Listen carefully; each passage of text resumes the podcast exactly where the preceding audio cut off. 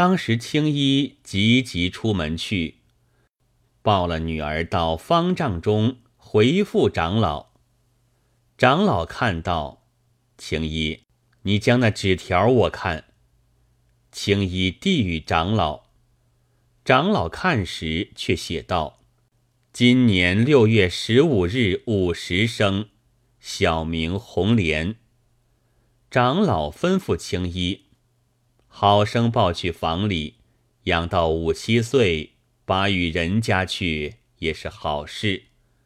请以一言，抱到千佛殿后一带，三间四船平屋房中，放些火，在火屯内烘它，取些粥喂了。似此日往月来，藏在空房中，无人知觉。一向长老也忘了，不觉红莲已经十岁。青衣见他生得清秀，诸事渐变，藏匿在房里，出门锁了，入门关了，且是谨慎。光阴似箭，日月如梭，疏忽这红莲女长成一十六岁。这青衣如自生的女儿一般看待，虽然女子，却只打扮如男子，衣服鞋袜，头上头发前齐眉，后齐相，一四个小头陀，且是生得清楚。在房内茶饭针线，青衣指望寻个女婿，要他养老送终。一日。时遇六月炎天，五戒禅师忽想十数年前之事，洗了浴，吃了碗粥，径走到千佛阁后来。青衣道：“长老西行。”长老道：“我问你，那年抱的红莲，如今在哪里？”青衣不敢隐匿。引长老到房中，一见吃了一惊，却似分开八块顶阳骨，倾下半桶冰雪来。长老一见红莲，一时插额了念头，邪心遂起，嘻嘻笑道：“青衣，你今晚可送红莲到我卧房中来。”不可有误，你若依我，我自抬举你。此事切不可泄露，只叫他做个小头陀，不要使人识破她是女子。青衣口中应允，心内想到：欲待不依长老又难，依了长老，今夜去到房中，必坏了女身，千难万难。长老见青衣硬不爽利，便道：“青衣，你锁了房门，跟我到房里去。”青衣跟了长老进到房中。长老去衣箱里取出十两银子，把与青衣道：“你且将这些去用，我明日与你讨到度牒，替你做徒弟，你心下如何？”青衣道：“多谢长老抬举，只得收了银子，别了长老，回到房中。低低说与红莲道：‘我儿，却才来的是本寺长老，他见你心中喜爱，你今等夜静，我送你去服侍长老，你可小心仔细。’”不可有误。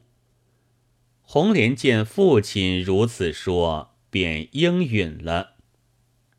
到晚，两个吃了晚饭，约莫二更天气，青衣领了红莲，进到长老房中，门窗无些阻挡。原来长老有两个行者在身边服侍，当晚吩咐。我要出外闲走乘凉，门窗且未要关，因此无阻。长老自在房中等青衣送红莲来，后至二更，只见青衣送小头陀来房中，长老接入房内，吩咐青衣：“你到明日此时来领他回房去。”青衣自回房中去了。且说长老关了房门，灭了琉璃灯，协助红莲手，一将将到床前，叫红莲脱了衣服，长老向前一搂，搂在怀中，抱上床去，却便似。细水鸳鸯穿花鸾凤，喜滋滋枝生帘里，美干干带碗同心。恰恰莺声不离耳畔，津津甜唾笑吐舌尖。杨柳腰脉脉春浓，樱桃口微微气喘。星眼朦胧，细细汗流香玉体。酥胸荡漾，涓涓露滴牡丹心。一个初亲女色，犹如饿虎吞羊；一个乍遇男儿，好似可龙得水。可惜菩提甘露水，倾入红莲两瓣中。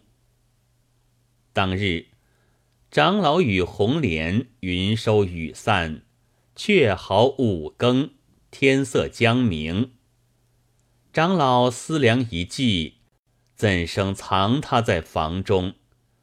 房中有口大衣橱，长老开了锁，将橱内物件都收拾了，却叫红莲坐在橱中，吩咐道：“饭时我自将来与你吃，可放心宁耐则个。”红莲是女孩家。初被长老银钩，心中也喜，躲在衣橱内，把锁锁了。少间，长老上殿诵经毕，入房闭了房门，将橱开了锁，放出红莲，把饮食与他吃了，又放些果子在橱内，衣先锁了。至晚，青衣来房中。领红莲回房去了。却说明悟禅师当夜在禅椅上入定回来，慧眼已知五戒禅师差了念头，犯了色戒，淫了红莲，把多年清行付之东流。我今劝醒他，不可如此，也不说出。至次日。正是六月尽，门外撇谷池内，红白莲花盛开。明悟长老令行者采一朵白莲花，将回自己房中，取一花瓶插了，叫道人备杯清茶在房中，却叫行者去请五戒禅师，我与他赏莲花。吟诗谈话则个，不多时，行者请到五戒禅师，两个长老坐下，明悟道：“师兄，我今日见莲花盛开，对此美景，折一朵在瓶中，特请师兄吟诗清话。”五戒道：“多蒙亲爱。”行者捧茶至，茶罢，明悟禅师道：“行者，取文房四宝来。”行者取之面前，五戒道：“讲何物为题？”明悟道：“便将莲花为题。”五戒捻起笔来，便写四句诗道。一枝菡萏半出张，相伴葵柳花正芳。似火石流虽可爱，怎如翠盖寄荷香？五戒吟罢，明悟道：“师兄有诗，小僧岂得无语乎？”落笔便写四句诗曰：“春来桃杏尽舒张，万蕊千花斗艳芳。夏赏季荷真可爱，红莲怎似白莲香？”明悟长老一韵诗罢，哈哈大笑。五戒听了此言，心中一时解悟。面皮红一回，青一回，便转身辞回卧房，对行者道：“快与我烧桶汤来洗浴。”行者连忙烧汤与长老洗浴罢，换了一身新衣服，取张禅椅到房中，将笔在手，拂开一张素纸。便写八句词式颂曰：“吾年四十七，万法本归一，只为念头差，今朝去得急。传与悟和尚，何劳苦相逼？换身如雷电，依旧苍天碧。”写罢词事颂。叫焚一炉香在面前，长老上禅椅上，左脚压右脚，右脚压左脚，合掌作画。行者忙去报与明悟禅师，禅师听得大惊，走到房中看时，见五戒师兄已自作画去了。看了面前词事送道：“你好却好了，只可惜差了这一招。你如今虽得个男子身，长成不信佛法僧三宝，必然灭佛谤僧，后世却堕落苦海，不得皈依佛道，深可痛哉！真可惜哉！”你道你走得快，我赶你不着不信。当时也叫道人烧汤洗浴，换了衣服到方丈中，上禅椅，家夫而坐，吩咐徒众道：“我今去赶五戒和尚，汝等可将两个龛子成了，放三日，一同焚化。”主罢，圆寂而去。众僧皆惊，有如此异事。城内城外听得本寺两个禅师同日作画，各皆惊讶。